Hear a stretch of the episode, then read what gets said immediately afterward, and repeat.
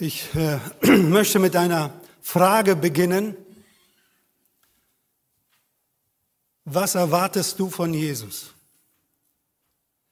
Was erwartest du ganz persönlich von Jesus? Ist es vielleicht Gesundheit, gesund bleiben, gesund werden oder vielleicht Hilfe in Notlagen, in Notzeiten. Vielleicht ein langes Leben, Wohlstand, Glück. Was erwartest du von Jesus?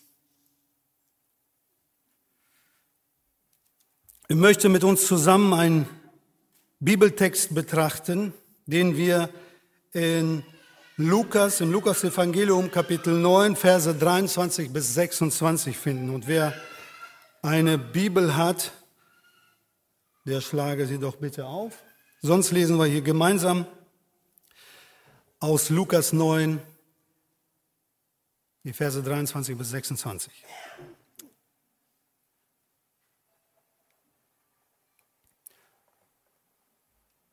Er sprach aber zu allen, wenn jemand mir nachkommen will, so verleugne er sich selbst und nehme sein Kreuz auf sich täglich und folge mir nach. Denn wer sein Leben retten will, der wird es verlieren. Wer aber sein Leben verliert um meinetwillen, der wird es retten. Denn was hilft es einem Menschen, wenn er die ganze Welt gewinnt, aber sich selbst verliert oder schädigt? Denn wer sich meiner und meiner Worte schämt, dessen wird sich auch der Sohn des Menschen schämen, wenn er kommen wird in seiner Herrlichkeit und der des Vaters und der heiligen Engel. Soweit Gottes Wort.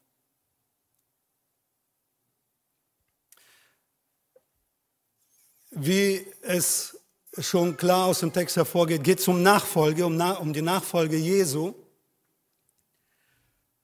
Und ich habe meine Predigt mit den folgenden, mit der folgenden Überschrift betitelt. So, wo haben wir das nächste Bild?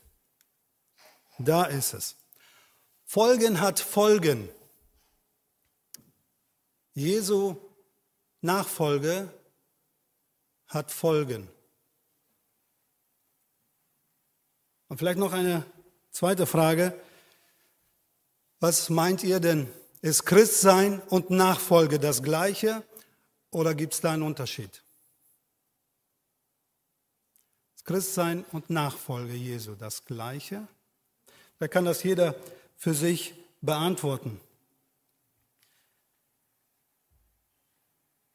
Jesus hatte durch ein Wunder viele tausend Menschen, mehr als 5000 Menschen mit nur zwei Broten und fünf Fischen gespeist. Und das hat sich natürlich rumgesprochen und jetzt folgten ihm noch mehr. Tausende von Menschen ähm, suchten Jesus auf und wollten ihn sehen, wollten ihn hören und sie bewunderten ihn einfach und bejubelten ihn. Und sie waren einfach begeistert von Jesus. Und äh, dann spricht Jesus zu dieser Menge. Übrigens, er sprach zu allen. Er sprach ja manchmal nur zu seinen Jüngern, zu den Zwölfen und dann lesen wir, er sprach ja manchmal zu den 70, zu dem größeren äh, Jünger, zu der größeren Jüngerschar. Aber hier an dieser Stelle heißt es, und er sprach zu allen, alle, die da waren. Übrigens kurz davor, bevor er zu allen gesprochen hat, hat, er zu seinen Jüngern gesprochen und er hat ihnen gesagt, dass sein Weg steinig sein wird, dass er einen Leidensweg antreten wird und dieser Weg wird ihn zum, äh, nach Golgatha führen, zum Kreuz, zum Tod. Und jetzt dreht er sich um zu allen und sagt diese Worte. Und das, was er hier sagt, das scheint hier so schwierig zu sein, das scheint so schwer zu sein, dass man am liebsten sich wegdrehen würde und sagen würde, das ist nicht für mich, das ist vielleicht, vielleicht für jemanden Besonderen. Aber nicht für mich, ich kann das nicht.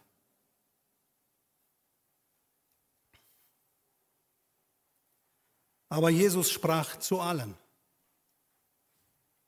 Und was Jesus dann sagt, ist so krass so radikal gegen den Zeitgeist, gegen den Zeitgeist damals und gegen den Zeitgeist heute noch mehr. Heute sagt uns der Zeitgeist, höre auf dein Herz, verwirkliche dich selbst. Wichtig ist, dass du du bist. Denn es geht um deine Freiheit. Es geht darum, was du willst. Zwei Theologen, Schweier und Bartholomä, schreiben in einer Gemeindezeitschrift, in einer Zeitschrift äh, Gemeinde mit Mission Nummer 39, schreiben die folgendes. Wir leben in einer hyperindividualisierten I-World, in der die maximale Ausweitung individueller Freiheit als ultimativer Weg zum Glück propagiert wird. Maximale Ausweitung individueller Freiheit. Und diese Botschaft hören wir ständig. Diese Botschaft hören wir in den Romanen oder lesen in den Romanen, ähm, hören das in den Liedern, in den Songs, ähm, in den Filmen, in der Werbung. In der Werbung wird uns ständig gesagt, was wir brauchen. Und warum wir etwas brauchen? Weil du es dir wert bist. Du darfst. Geh deinen Weg. Mach das, was du willst. Es geht um deine Freiheit. Es geht um dein Glück. Verwirkliche dich selbst. Und Jesus sagt, wenn jemand mir nachkommen will, so verleugne er sich selbst und nehme sein Kreuz auf sich täglich und folge mir nach. Das ist schon eine krasse Aussage, eine steile Aussage. Jesus beginnt hier mit der Verleugnung, mit der Selbstverleugnung. Erstens, wer mir nachfolgen will, der verleugne sich selbst. Was heißt denn Selbstverleugnung? Was heißt das? Vielleicht beginnen wir damit, was Selbstverleugnung nicht heißt. Selbstverleugnung heißt nicht Selbstquälerei.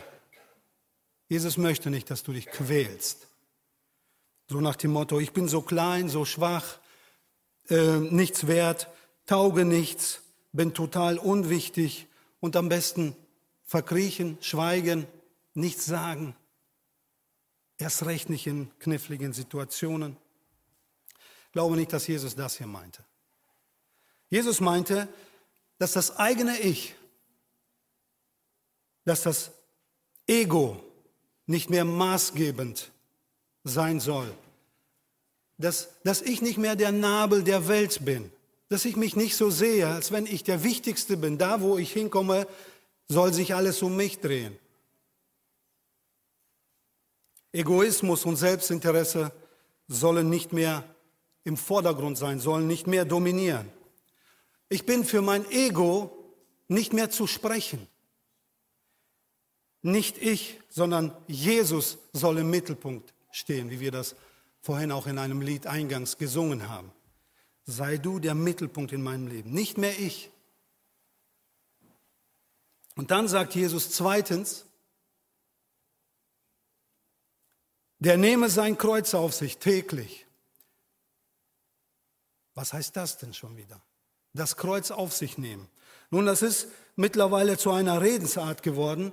Das Kreuz ist so eine Last, eine kaputte Beziehung, ein undankbarer Job oder eine äh, körperliche Krankheit und so weiter. Oder wie jemand sagte, ja, mein launischer Charakter, das ist so mein Kreuz, den ich zu, äh, zu tragen habe, das ich zu tragen habe. Aber sage ich, nee, das ist eher das Kreuz deiner Mitmenschen, die dich ertragen müssen wenn du das so verstehen willst. Aber auch das hat Jesus nicht gemeint. Für die Menschen im ersten Jahrhundert, und das waren ja die Zuhörer Jesu damals in dieser Situation, war das Kreuz nur eine einzige Sache, bedeutete das nur eine einzige Sache, nämlich den sicheren Tod. Das Kreuz bedeutete den sicheren Tod durch Die schmerzhafteste und die erniedrigendste Art und Weise, die sich Menschen nur ausdenken konnten. Nach der Verurteilung musste nämlich der Verbrecher sein Kreuz selbst zur Kreuzigung tragen, sein Exekutionswerkzeug sozusagen selbst nach Golgatha oder zu anderen Hinrichtungsstätten tragen. Und auf diesem Weg zur Kreuzigung war der Verurteilte vogelfrei. Das bedeutet, dass jeder um ihn herum mit ihm tun und machen könnte, was er wollte, ungestraft. Man durfte den Verurteilten, der ein Kreuz geschleppt hat, ungefähr diesen Ausmaßes, muss man sich vorstellen. Der Verurteilte wurde vorher auch schon gepeinigt, ausgepeitscht und so, wie wir das ja auch in der Bibel lesen, wie es bei Jesus war. Und dann war er auf dem Weg, meistens auf eine Anhöhe, berghoch. Und auf diesem Weg durfte jeder, der am Wegesrand da stand oder mitging oder so oder entgegenkam, durfte den Verurteilten anspucken, beschimpfen, schlagen, machen, was er wollte. Und das alles ungestraft. Und das ist das, was Jesus hier meint. Der nehme sein Kreuz auf sich täglich. Betrachte dich also so, dass du für dein altes Leben bist du gestorben. Du bist wie jemand, der dieses Kreuz trägt, der sein Kreuz trägt. Der nehme sein Kreuz auf sich täglich. Und drittens, folge mir nach. Und Nachfolge bedeutet, dass ich Jesu Hand fasse und mit Jesus gehe. Da, da, wo er hingeht, gehe ich mit. Und, und solange ich die Hand nicht loslasse, wenn ich Jesu, Jesu Hand nicht loslasse, bin ich da, wo Jesus ist. Und er ist da, wo ich bin. Und wir gehen durch Höhen und Tiefen. Wir gehen auf Tabors Höhen und wir gehen ins finstere Tal. Und am Ende bin ich dann bei ihm in der Herrlichkeit, in der ewigen Herrlichkeit.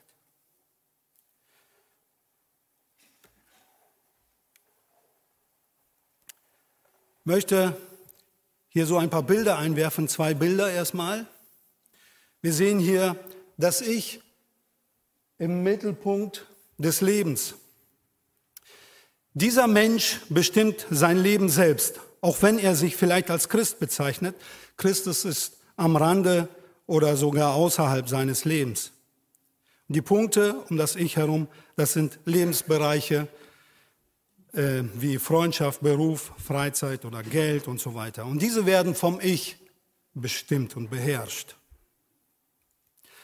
Hier sehen wir das Ich im Mittelpunkt.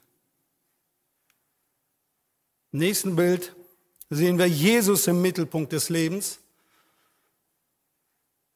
Jesus steht in der Mitte und all die Lebensbereiche um Jesus herum. Das Leben dieses Menschen wird vom Christus bestimmt, weil er im Vertrauen Gottes Vergebung angenommen hat und Christus jeden Bereich seines Lebens unterstellt. Christus ist im Mittelpunkt des Lebens. Und das Ich daneben. Und all die anderen Lebensbereiche um Jesus herum. Paulus schreibt an die Galater, Kapitel 2, Vers 20. Ich bin mit Christus gekreuzigt und nun lebe ich, aber nicht mehr ich selbst, sondern Christus lebt in mir. Paulus hatte das verstanden und hatte diese Botschaft so an die Galater geschrieben. Ich bin mit Christus gekreuzigt und nun lebe ich, aber nicht mehr ich selbst, sondern Christus lebt in mir.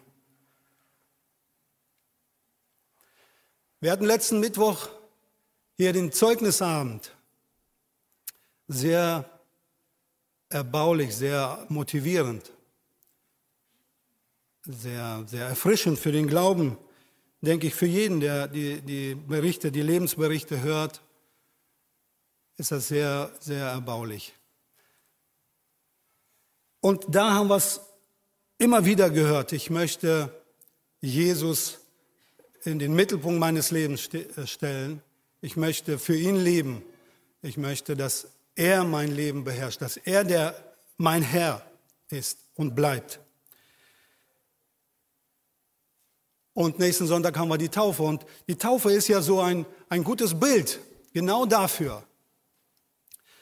Das Untertauchen bedeutet, ich habe mein altes Leben, mein Ego in den Tod gegeben. Und das Auftauchen dann bedeutet, das neue Leben gehört jetzt Jesus, meinem Herrn. Und an die Kolosser schreibt Paulus, Kolosser 2, Vers 12, in der Taufe wurdet ihr ja mit ihm begraben und mit ihm zum neuen Leben erweckt. Das ist geschehen, weil ihr an die wirksame Kraft Gottes geglaubt habt, der ihn aus den Toten auferstehen ließ. Und Jesus hatte an einer anderen Stelle sagte Jesus, hat er ein Bild gebracht, so aus der, ähm, aus der Landwirtschaft. Und er sagte in Johannes 12, Vers 24, Wahrlich, wahrlich, ich sage euch, wenn das Weizenkorn nicht in die Erde fällt und stirbt, so bleibt es allein. Wenn es aber stirbt, so bringt es viel Frucht. Ich denke, jeder damals waren die Menschen ja sehr viel mehr noch auf die Landwirtschaft angewiesen und jeder, der zugehört hat, hat sofort verstanden, was Jesus meinte. Wenn das Weizenkorn nicht in die Erde fällt und stirbt, wenn das Weizenkorn sich erhalten möchte, bleibt es allein und irgendwann vergammelt es. Wenn es aber stirbt, also in die Erde gelegt wird und stirbt, so bringt es viel Frucht.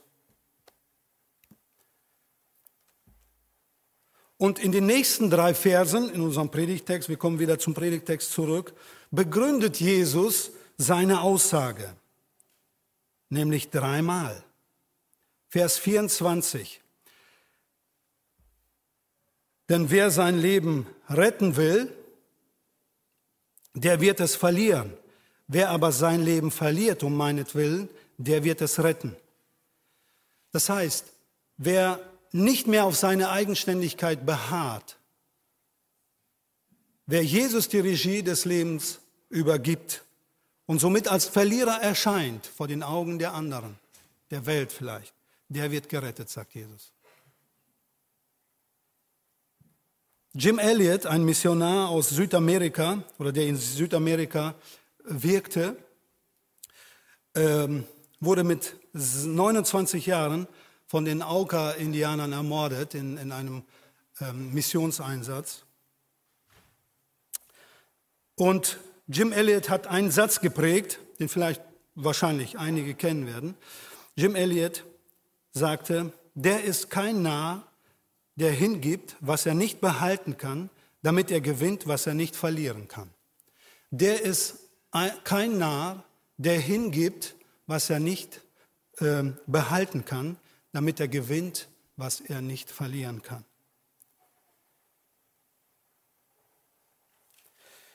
Die zweite Begründung lesen wir dann im äh, nächsten Vers, Vers 25. Jesus sagt, denn was hilft es einem Menschen, wenn er die ganze Welt gewinnt, aber sich selbst verliert oder schädigt? Bei einer anderen Übersetzung heißt das, der seine Seele verliert. Der Materialismus droht den Blick auf Gott zu verstellen, zu verschieben. Und das erkannte Jesus. Und Jesus wusste, dass das Streben nach materiellem Besitz ein mächtiges Hindernis gegen die völlige Hingabe an ihn sein kann. Und deshalb sagte er diese warnenden Worte.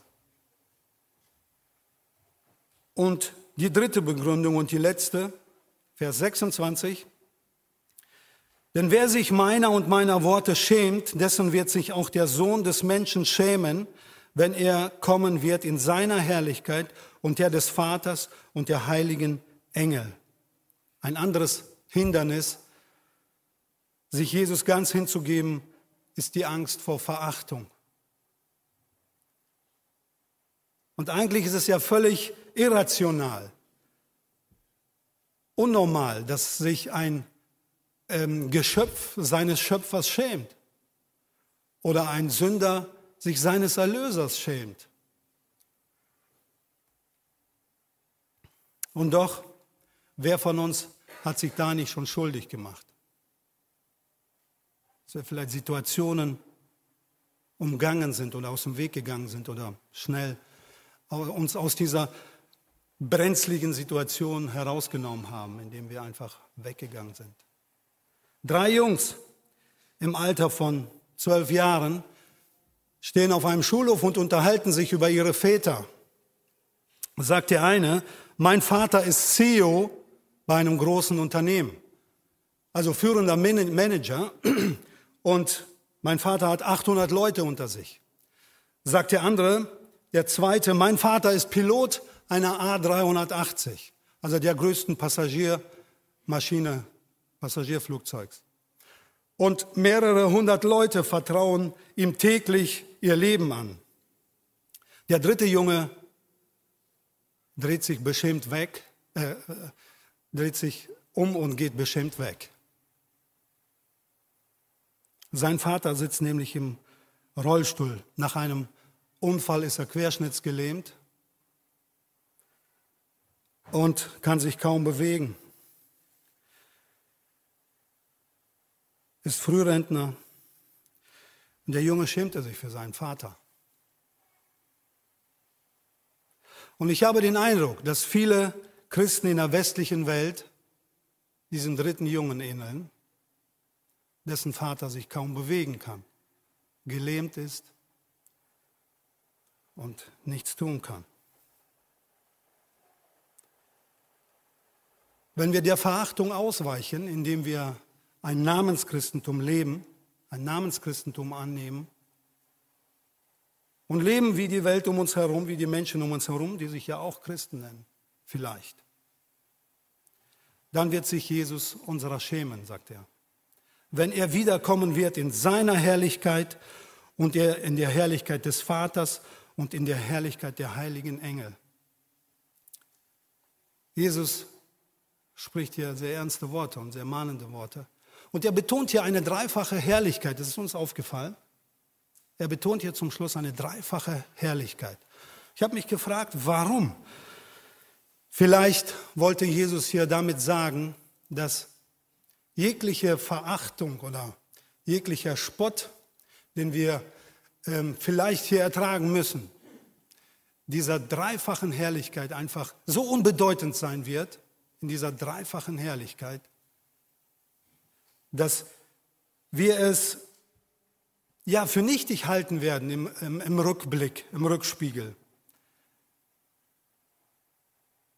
wenn er dann also in seiner dreifachen Herrlichkeit erscheinen wird, wird er dann vielleicht sagen zu dir und zu mir, gehe ein, zur, gehe ein zum Freudenmahl deines Herrn, du treuer Knecht.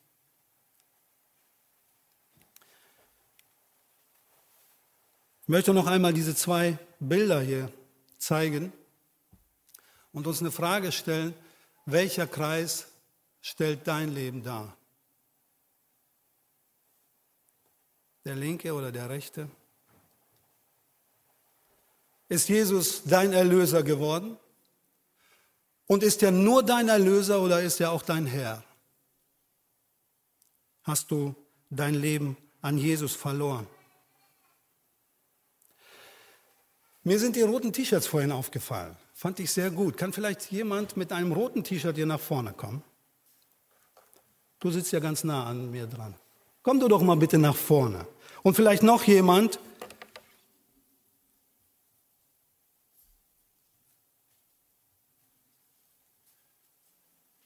Andi, sehr gut. Komm doch nochmal nach vorne. Andreas, du hast so ein breites Kreuz. Kannst du dich einmal umdrehen? So, kannst du bitte lesen, was hinten drauf steht bei ihm? Überlass dem Herrn die Führung deines Lebens und vertraue auf ihn. Er wird es richtig machen. Psalm 37, Vers 5. Vielen Dank. Danke euch beiden. Klasse. Ähm, wir, haben, wir haben das geplant. Ne? Ich habe denen gesagt, zieht bitte die roten T-Shirts an und kommt heute zum Gottesdienst, weil das äh, passt zu meiner Predigt heute. Nein, ganz und gar nicht. Das war überhaupt nicht geplant, aber ich finde es toll, dass Esbekam genau dieses Motto, diesen Psalm 37 ausgesucht hat. Das passt ja wunderbar. Überlass die Führung deinem Herrn. Überlass dem Herrn die Führung deines Lebens und vertraue ihm dein Leben an. Er wird das wohl machen. Wie oft haben wir das schon versprochen und immer wieder nicht so ganz eingehalten. Ich möchte uns ermutigen, heute ähm, bewusst, so wie Jesus es sagte, der nehme das Kreuz, verleugne sich selbst und nehme das Kreuz täglich auf sich der nehme das Kreuz täglich, auch heute wieder. Sie muss bewusst neu entscheiden, ähm, für Jesus das Kreuz auf uns zu nehmen, auf mich zu nehmen, heute wieder neu und morgen wieder. Weil es kommen ja immer wieder neue Lebenssituationen und wir müssen uns entscheiden. Jeder muss sich vor seiner Situation entscheiden. Und das, dazu möchte ich uns ermutigen, dass wir uns dafür entscheiden, das Kreuz dein Kreuz auf dich zu nehmen, für Jesus. Und nicht mein Ego in den Vordergrund zu stellen, sondern Jesus, Jesus. Und im Mittelpunkt und im Mittelpunkt meines Lebens. Und ich möchte abschließend zusammenfassen. Wir haben gelesen, Jesus zwingt also niemanden in seine Nachfolge. Er hatte viele Bewunderer, er hatte viele Fans, ja, die ihn bejubelt haben, die ihn beklatscht haben, die von ihm zu essen haben wollten. Jesus sagt, wer mir nachfolgen will, der verleugne sich selbst. Die Nachfolge Jesus ist absolut freiwillig. Deshalb wird es auch im Himmel und in der Hölle übrigens nur Freiwillige geben.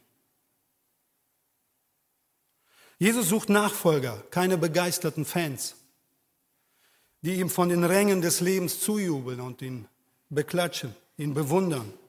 Jesus sucht Nachfolger, die er aufs Spielfeld schicken kann.